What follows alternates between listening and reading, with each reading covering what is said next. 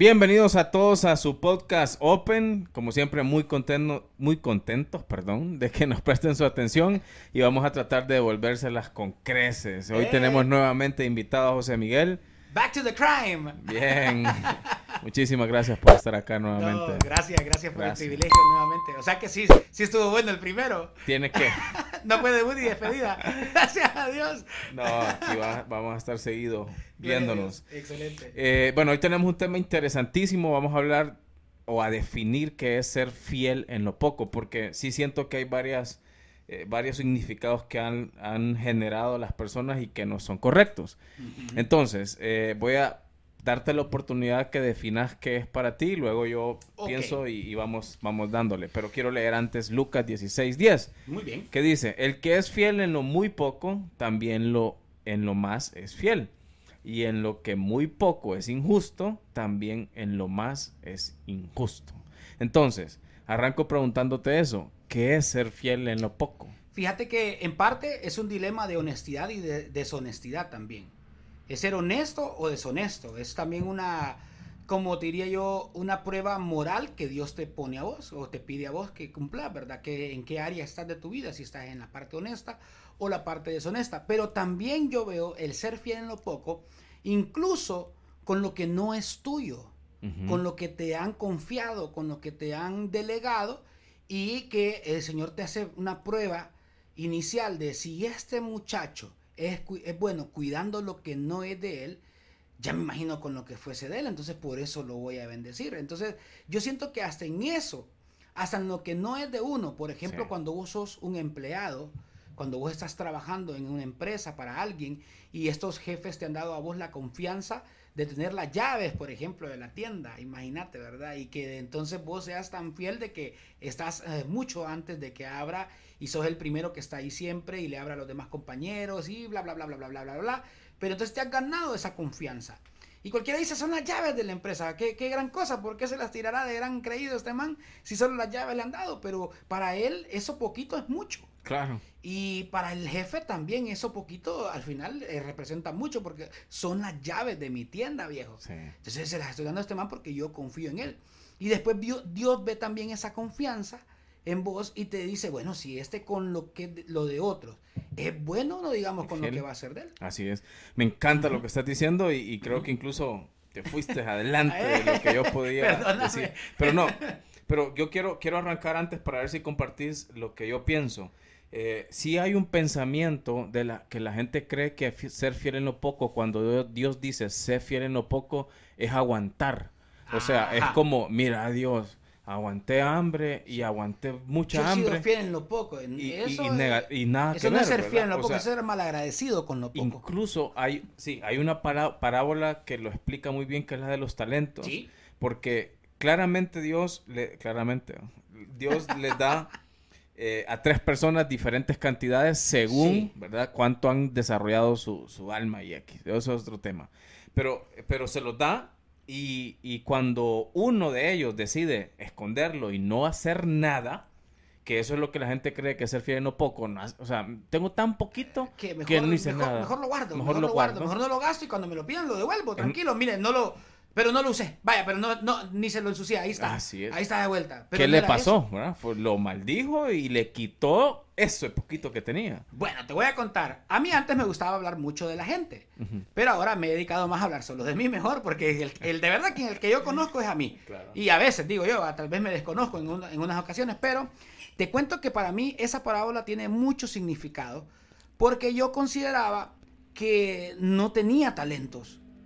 Y que el único talento que tenía, pues lo, me lo consideraron en algún lugar del mundo, por así decirlo, ¿verdad? Entonces yo dije, bueno, se lo voy a dar al mundo. Es decir, ese talento que a mí Dios me había dado, yo estaba siendo tan negligente que lo había enterrado, o sea, lo había puesto en esta tierra, lo había confiado en esta tierra, en lugar de dárselo a Dios para que Él lo multiplicase, en lugar de ponerlo al servicio del reino.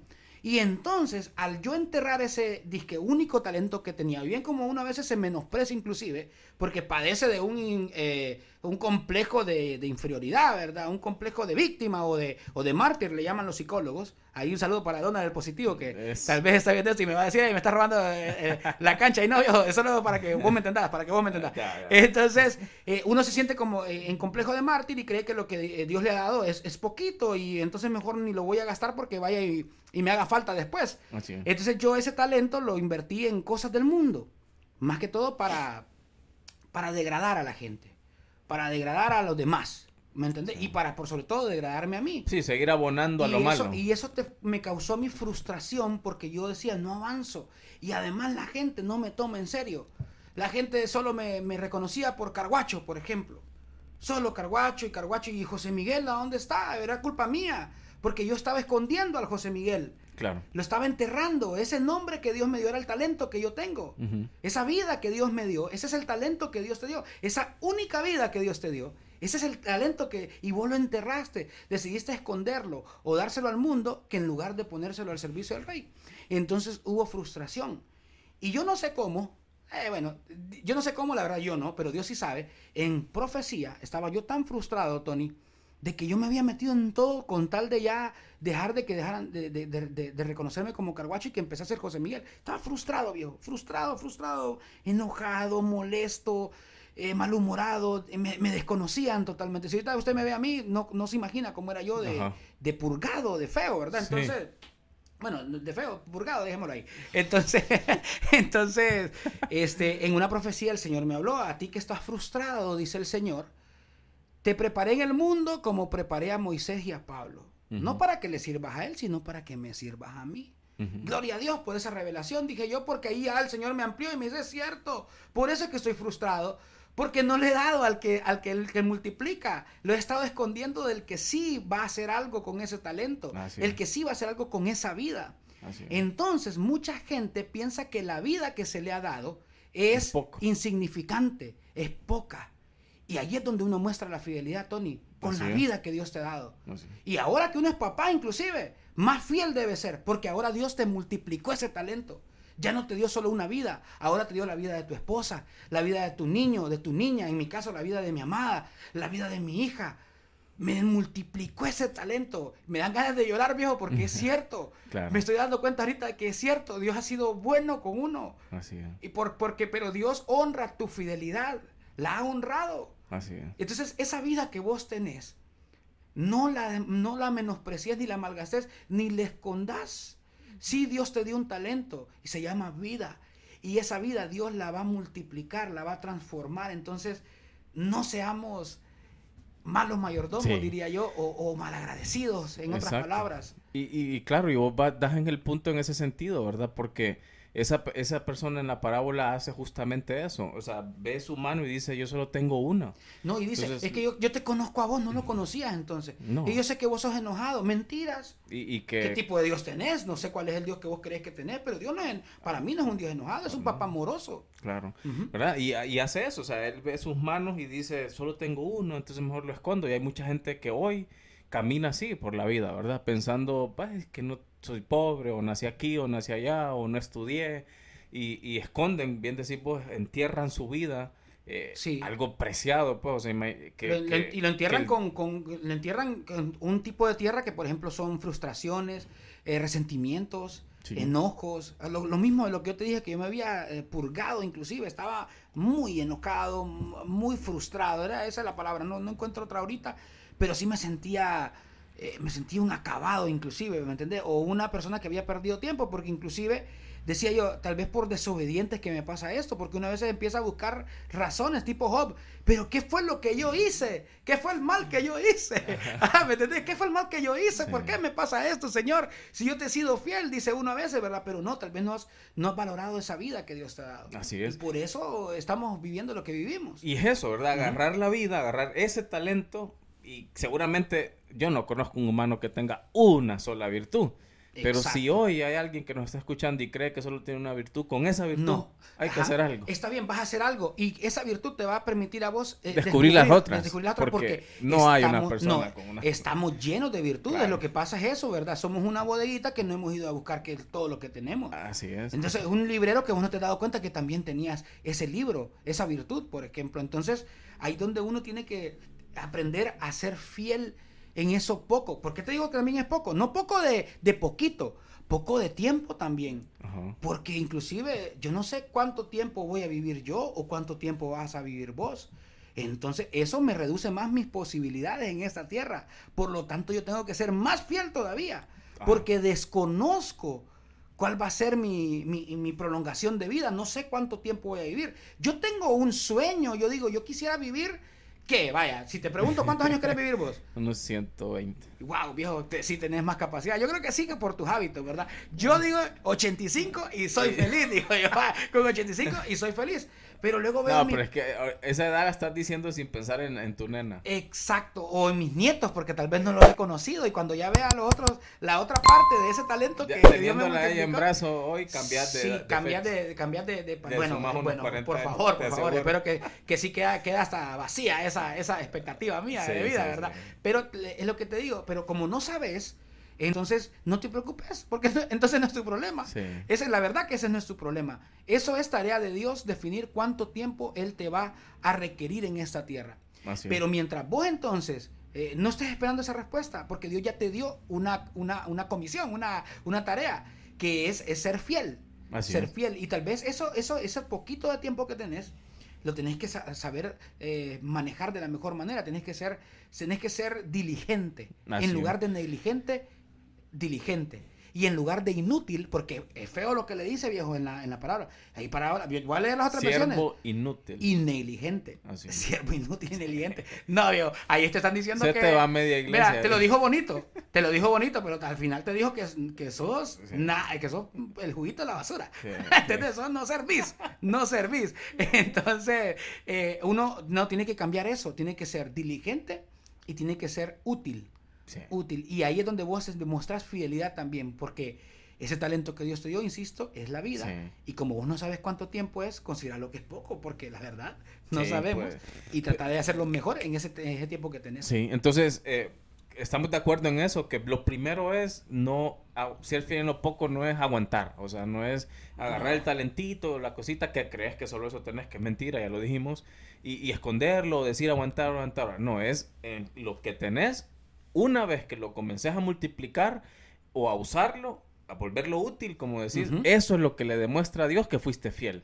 O sea, la no acción no le demuestra a Dios que fuiste fiel. El, aguantar no demuestra que sos fiel. Una vez que lo usás, lo volvés útil, como bien lo decís, o lo multiplicas, ese es el momento en donde Dios hace el banderazo y dice, ahí me demostraste que fuiste Hay que darle más. Este man le di, ya se quedó sin nada, ya lo repartió todo. Hay que darle más porque el man es buenísimo. Y eso es lo que yo también quería decirles. O sea, híjole, ¿cómo lo, cómo lo puedo traer así? Dios mío, ayúdame. Bueno, lo que te quiero decir es, eso, de la fidelidad, ¿verdad? De ser, estar siempre al pie de la bandera, de siempre estar dispuesto. Heme aquí, Señor, aquí estoy, tómame en cuenta, por favor. Porque tal vez solo tengo esto, pero yo con esto puedo hacer mucho. El Señor le decía, ¿qué tienes en tu mano? Con eso. Tengo una vara. Bueno, con eso vamos a romper el mar y vamos a pasar millones de personas. Entonces, también no menosprecies qué tenés en tu mano, qué es lo que vos tenés, qué es lo que vos sabes hacer. Y vuelvo a insistir, es esa vida, no la menosprecies. Ponela al servicio del reino y vas a ver cómo eso se va a multiplicar. Porque incluso la palabra es fiel y dice, sirve al pueblo y el pueblo te servirá. Luego de eso empiezan a venir esas bendiciones que vos ni te imaginabas que iban a llegar de, ese lado, por ese flanco. No sabías que iban a aparecer por ahí. Sí, me encanta la figura que estás usando porque esa es otra cuestión, ¿verdad? O sea, esa, esa, esa persona tiene una vara en la mano, pero con esa abrió mares. El otro tiene unas piedras y una, y una resortera, una onda. Y con eso y destruyó a un gigante que ofendía a toda una nación. Así es. y, liberó una nación, o sea, y, con lo que, tenía en la mano. Y ese era el hermano menor, ¿va? Porque la gente solo esa historia cuenta, pero no sabe que Goliat tenía hermanos mayores y los hermanos se enojaron. Se enojaron cuando supieron que le habían volado la gallina al hermanito. Sí, imagínate que era el chiquito y decían que era gigante, ¿va? Eh, no, es cierto. ¿Y qué tenés? panes y peces, solo tengo cierta cantidad y con eso alimentaste a toda una multitud. Sí. O sea, eso es que, ¿qué tenías? ¿Qué tenés ahí en la mano? Con eso vos vas a hacer maravillas. No te acomplejes. No te acomplejes, no te menosprecies. Date lugar. Y lo que te iba a decir es esto. Que Dios sabe por qué a, Dios a vos te lo dio. Dios sabe por qué te lo confió a vos. ¿Y sabes por qué lo sabe? Porque lo que Dios hizo, lo hizo bien. Y Dios no ha hecho cosa mala. Y lo que Dios hizo, insisto, lo hizo bien, por lo tanto vos sos bueno. Y Él sabe que vos sos muy bueno. Y sabe que vos podés hacer cosas mayores porque tenés la fe en Cristo Jesús, el poder y el impulso del Espíritu Santo para soportar y llegar a la meta. Bien. Entonces yo, yo, yo, te digo, tenés esa certeza, quiero, queremos inyectarte de esa fe, que entendás que Dios sí te considera, porque Dios sabe a quién se lo confió. Sabe a quién se lo dio. Porque tal vez vos te menosprecies. No, hombre, bueno, un ejemplo. ¿A quién le confió también ir a liberar a toda una nación? Aquel que decía, pero es que yo soy el más pobre de mi familia, Dios. Y yo me imagino así un Gedeón, va. Hey, le dice, Gedeón, ¿cómo estás, joven esforzado y valiente? Se le aparece el ángel de Jehová, ¿verdad? Y dice, ¿y quién sos vos? Le dice, soy Dios, le dice. Y con vos voy a liberar a, mi pueblo. Le nah, le dice yo. pero imagínate cómo sos de, de, cabezón, man. Que vos le, nah, yo, esa es la Biblia según José Miguel, ¿verdad? Sí, nah, me va así, ¿qué, ¿qué, me vas a hacer a mí? Le dice, yo soy el más pobre. Yo, yo, yo viajo en bus, yo ni carro tengo, Dios. Dice, si a mí me toca patulear como cuatro cuadras para llegar a mi trabajo, porque no tengo carro, no tengo carro, no tengo, no tengo las posibilidades. Pero es que yo no te lo estoy diciendo por lo que vos sos ahorita, sino por lo que vos sos desde que yo te, te, te creé, desde que yo te concebí, te concebí, yo ya sé que vos sos bueno, porque yo no voy a hacer nada malo. Yo, te traje a esta tierra porque considero que vales la pena. no sos, no seas, eh, no seas eh, inútil y negligente, perdón. O sea, con esa, con esa, con esa obra que Dios ha hecho. Así es. Con esa confianza que Dios te ha dado. Buenísimo. Ojo que ahí recién agarramos el pedacito de Lucas 16.10. Ahora, Lucas 16.11 dice, y ahí empezamos a ahondar donde vos ya, ya habías llegado antes. pues si en las riquezas injustas no fuiste fieles, ¿quién os confiará lo verdadero? Ahora, aquí hay algo también que le pasa mucho a las personas, a los cristianos, por así decirlo. ¿Te has, topado con esa gente que dice, o sea, que espera algo en Dios, eh, un trabajo, un carro, y que en todo su proceso, eh, antes de tenerlo, es el cristiano símbolo. Ah, no, mira... aquí, aquí, aquí, señora. Sí, sí, lo que usted diga, papá. Y la misma bendición luego lo aparta de Dios. O sea. Ajá, ándale, papá, ándale, papá. Y después se fue.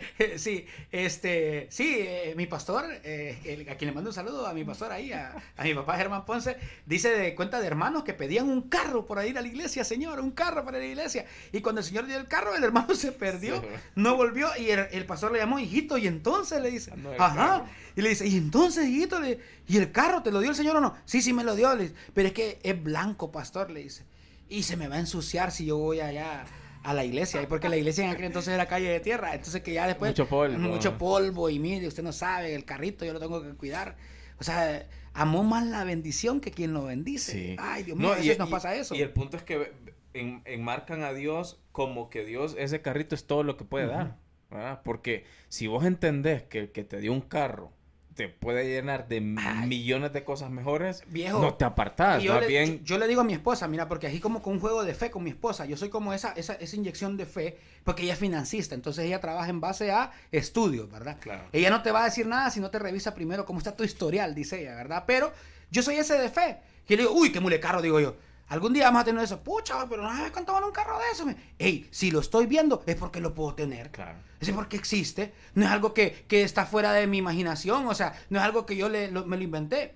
Si Dios te lo permitió ver, es porque te dice, es, hay posibilidades. De, estoy hablando de cosas materiales, absurdas, la verdad, absurdas. Pero si vos ves felicidad en otra persona, quiere decirte, el Espíritu Santo está diciendo, ah, vos también puedes tener esa felicidad. Así Vos también puedes tener ese gozo, tranquilo, esa fuerza, vos también la puedes tener. No creas que es imposible, que, ay, es que a mí no, porque eso también es ser, eh, en este caso, negligente, pues, malagradecido, sí, porque no querés creerla. Sí, y, fíjate que, que, nos, confundimos mucho porque eh, hay, mucha gente que canaliza o, tiene un número económico y que cree que el dinero en algún momento lo va a satisfacer, mm. pero es que el dinero nunca ajusta, o sea eh, uno gana 10 hoy. No, y uno tiene que entender, viejo, que el dinero es para gastarlo. Y luego gana no 15 y no ajusta. no sé si yo estoy equivocado, que, pero mi mentalidad con el dinero es que el dinero se gasta. Así es. Pero la gracia no. Así es. La bendición no. Dios no se gasta, por sobre todo. Y a veces es cierto, el dinero no es maldito, porque también empezamos a decir que sí, maldito dinero, y la palabra maldito ni debería salir de mi boca porque no soy para eso. Pero muchas personas tienen esa actitud. Pero no, el dinero no es maldito. Eh, lo que es maldito eh, no, es, maldito en tu bolsa, es maldito en tu corazón. Si vos le das primer lugar al dinero que a Dios, ahí sí hay, hay, un, hay un clavo porque te está volviendo idólatra, está dándole el primado al dinero que es de Dios. O sea, que Dios es el que tiene que tener ese primer lugar. No estoy hablando de dinero, pues, ¿me entiendes? No sé si, todavía le ha caído el 20. Le estoy diciendo que Dios quiere dinero porque lo que quiere se te quiere a vos. Así es. A vos es lo que te quiere. En, ese mismo capítulo, en el más que el versículo 13 dice eso, ninguno puede servir a dos señores porque aborrecerá al uno y amará al otro. Y, y ese es en el tema del dinero, ¿verdad? O sea, ahí es donde entra la complicación de dinero. Como vos decís, no es el dinero el maldito, no es el dinero el malo, es dónde está ese dinero. O está en tu bolsa como un accesorio más, o está en tu corazón como tu vida, ¿verdad? Y, y, y, y, las personas, o sea, y a mí me da risa porque a veces la gente no, no calcula bien que el dinero es capaz incluso de, de, hacer, de poner familia. De corromperse y de dividir. Por lo mismo, porque tu corazón está sobre eso. O sea, hay gente que ha matado a su familiar, papá, hermano, por dinero. O sea, ¿cómo no vas a tener cuidado? ¿Cómo no vas a entender que, que por algo avisa a Dios en relación al dinero? ¿Verdad? O sea... Quiero, quiero leer este comentario que encontré aquí del diario Vivir, creo que es. Dice, eh, en base a este versículo 13 del capítulo 16 de Lucas, el dinero tiene el poder de ocupar el lugar de Dios en su vida. Puede convertirse en su amo inclusive. ¿Cómo descubrir si es esclavo del dinero? Número uno, ¿está preocupado siempre usted por él? Número dos, ¿Da por generosidad o lo hace a fin de obtener más dinero? Porque a veces dar esperando algo a cambio no es dar, es pedir. Sí, sí. Ajá, ¿verdad? ¿Te has fijado? Que vos das como para ver que, es, no estás invirtiendo. Esa es una inversión en el reino, pero tiene que ser sin... Es como cuando le das al pobre, dice que a Jehová le presta. Pero eso no lo hace uno por eso, lo más todo lo hace por amor. Porque me nace hacerlo, no porque voy a recibir algo a cambio, porque entonces ahí hay interés, entonces ya no estás dando, estás pidiendo. Ojo, Número tres. Haciendo intercambio. Ajá utiliza gran parte de su tiempo preocupándose por sus posesiones. Número cuatro, ¿le es difícil dar dinero? ¿Le cuesta a usted? ¿Le duele eso que le mencionen de la ofrenda, el diezmo y bla, bla, bla? ¿Le duele a usted eso? Preocúpese porque posiblemente usted el corazón no tiene en el dinero y no en Dios. Tiene deudas, inclusive, mira, te pregunta si tiene deudas, porque puede ser también que por eso uno no, no suelte el billete, porque estoy hasta los queques de, de deudas. El dinero es un amo poderoso y engañador. Promete poder y control, pero a menudo no lo puede dar. Las grandes fortunas pueden lograrse y perderse de la noche a la mañana, lo que vos hablabas de las familias. Pero no hay riqueza que compre salud, felicidad ni vida eterna. No existe. De los hombres más ricos que usted podría mencionar, que no lo vamos a hacer acá por respeto a ellos, ¿verdad? Pero pueden tener la cantidad de billete, capital y posesión que quieran, pero eso no puede comprar ni la salud, ni la felicidad, ni la vida eterna. Y son cosas que posiblemente usted ya las tiene y no se había dado cuenta y por eso está desenfocado, se ha perdido. No hay nada mejor que permitir que Dios sea su amo. Sus siervos tienen paz y seguridad ahora y siempre. Entonces, bueno. yo jalo para el lado de Dios. Lo siento, pero discúlpeme por ser tan interesado, pero ya me voy con Dios, compadre. Lo siento, ahí que le quede. No, y, ahí está el punto que vos decías. O sea, el, dinero al final nunca, nunca es vasto. O sea, otra cosa fuera que vos decís, es que si llegas a este número, la plenitud llega. Entonces vos decís, bueno, pucha, habría que ver también, ¿verdad? Pero, es mentira. Es que yo insisto, el dinero es para gastarlo, viejo. Yo insisto que el dinero es para gastarlo. No tiene otro uso que no sea eso. ¿Qué voy a hacer? Se me va a podrir. Mira aquel que los, aquellos que lo, lo, enterraban en una serie que yo vi, lo metieron en una, en una piscina y se le mojó todo el piso y ahí quedó. Ya después no hallaban dónde ponerlo, pues ya no sabían qué hacer. Sí, ahora, ahí nos fuimos al 13. En el 12 es lo que vos decías al inicio. Y si en lo ajeno no fuiste fieles, ¿quién os dará eh, lo que es vuestro? Ahí viene muy bien lo que vos decías. O sea, eh, ser fiel en lo poco también tiene que ver con eso, con, con ser buen empleado, con ser buen administrador. y, y, yo se lo digo a mucha gente, qué mejor que trabajar con el riesgo de otro, con el dinero de Ah, otro, Claro. Ah, con, con para- esta fiebre de emprendimiento que hay. Ajá. para darte cuenta si sos bueno o no administrando y gerenciando negocios. Sí. Porque, porque la persona nunca se pone a práctica, o sea, nunca intenta ser un buen gerente, un buen administrador, y luego se va y quiere ser un, un gerente de su propia empresa. O sea, No, y ya no quiero tener jefes. Dice, ay, viejo, no sabes que cuando emprendes tenés más jefes que cualquier otro, hermano. Porque los clientes se vuelven jefes. Lo no, siento. no pudiste con el riesgo y el dinero de otro, ¿qué te hace pensar que sí lo vas a hacer eh, bien acá, verdad? Exacto. Y también la actitud con la que lo haces a veces. Si lo haces por resentimiento, está bien complicado que eso te vaya a dar frutos. Sí. Porque si uno empieza algo por cuestiones de venganza, eso no va, no va a producir. No. O por cuestiones de que ya, yo van a ver, yo sí puedo. Como, como diciendo, como, como una eh, abuso de orgullo o algo así, ¿verdad? También eso al final no te produce buenos resultados. Sí, y, y vol- volvamos al punto que, que decíamos a- al inicio, en la parábola de los talentos, solo para volverlo a decir. Eh, Dios te da ese talento, o eso como vos decís, y eso puede ser tu trabajo. Mientras vos no hagas con ese trabajo que tenés algo que, que muestre que lo multiplicaste o lo Ujú. llevaste a otro nivel, Dios no te va a dar más. Eso hay que aceptarlo. Exacto. ¿verdad? Y yo a mí me gusta mucho esa, recordar esa, esa regla de la ley de la siembra y la cosecha, ¿verdad? O sea, imagínate, si vos sembrás entrega, sacrificio, responsabilidad, disciplina, o sea, Exacto. eso es lo que sembraste, Ajá. ese arbolito va a crecer y va a tener un fruto y va a ser dulce. Y va a ser eso, va a ser de vuelta lo mismo. Pero si vos sembras indisciplina, eh, jugando Facebook mientras, en vez de estar trabajando, Ajá, llegar ese- tarde, robar en la empresa, eso es lo que estás sembrando. Va a crecer un arbolito y va a tener un fruto. Indiferencia, va a haber indiferencia. Entonces también, si a vos te valió ahorita, después lo que vos hagas a otro les va a valer, porque eso Así fue lo que vos sembraste. Porque vos no esperes que si vos pones semillas de guineo, que te salga un palo de aguacate, porque no te va a salir eso. Es la ley de la siembra y la cosecha. Si yo siembro semillas de guineo, no sé si así es, no, discúlpeme, agrónomo yo no soy. Sí, Y entonces, no sé si no dice con semillas o con los hijos de las matas de guineo, no Eh, sé cómo es. de Pero, matas. pero si yo siembro un hijo de una mata de guineo, no, no- y, y quiero yo que me salgan Y los aguacates, agrónomos ahor- ahorcando. Ahorita, no, la- tira- tirando las botas y todos los pantalones llenos de. no, no. Ese, como los, los ruedos de los pantalones, todos. Y, y- de lodo. saludos para los, los agrónomos y ganaderos que los amamos mucho y los bendecimos. No, pero lo que, le- lo, lo que le quería tiene lógica. O sea, te estoy diciendo, vaya, lo voy a poner otra vez, tal vez dice. eh, si yo siembro semillas de naranja y, y no, siembro semillas de naranja porque quiero un palo de coco. Viejo, no te va a salir eso. Y entonces es lo mismo. Si vos sembras c- con rencor, por ejemplo, no esperes que vas a recibir amor. O que, lo que va, el fruto que vas a brotar de ahí va a ser eh, eh, perdón, por ejemplo. No, porque sembraste rencor. Así eso es. te va a ir más rencor, más, más, más rencor en una casa llena de rencor. No, yo no quiero eso. Así es. Entonces, sí, necesitamos ser fieles en lo poco. Fieles con eso que Dios nos ha dado, con esa vida, por sobre todo con esa vida que Dios te ha permitido tener y con las cosas que te ha confiado Dios, que te, ha- que te ha puesto como primera opción. Qué lindo también, eso es una gran, un gran compromiso, Tony Sí. que te tomen en cuenta vos.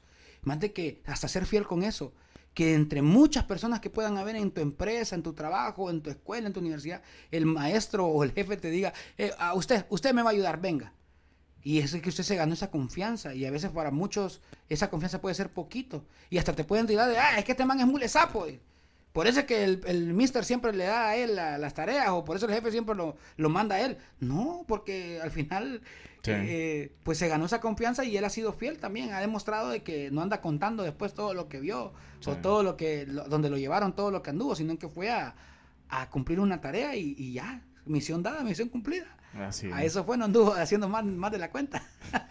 Buenísimo. Bien, yo creo que ese es como, como esos mitos, ¿verdad? Que, que los cristianos a veces tienen y, y creo que lo despedazamos bien y, y estuvo buenísimo. Ahí cualquier comentario y aportación, hermano, se lo, se lo agradecemos, la verdad. Créame que no nos vamos a quedar solo con esto porque somos fieles en lo poco. Buenísimo. Y yo sé que usted nos va a poner en lo mucho también con sus comentarios, con sus aportaciones, con las compartidas también, por favor. Y si dijimos algo que, que, que le molestó, avísenos también. Sí. Avísenos porque no queremos sembrar eso. No queremos sembrar molestias aquí, la verdad. No es la intención del, del podcast de Open. Claro, déjenos sus comentarios y como siempre pidiéndoles que nos apoyen, ¿verdad? Que le den like, que compartan, como decía José Miguel. Y gracias por su atención, gracias José Miguel por estar acá con nosotros. A la orden. Saludos a todos y esto es y es y va a ser Open. Saludos.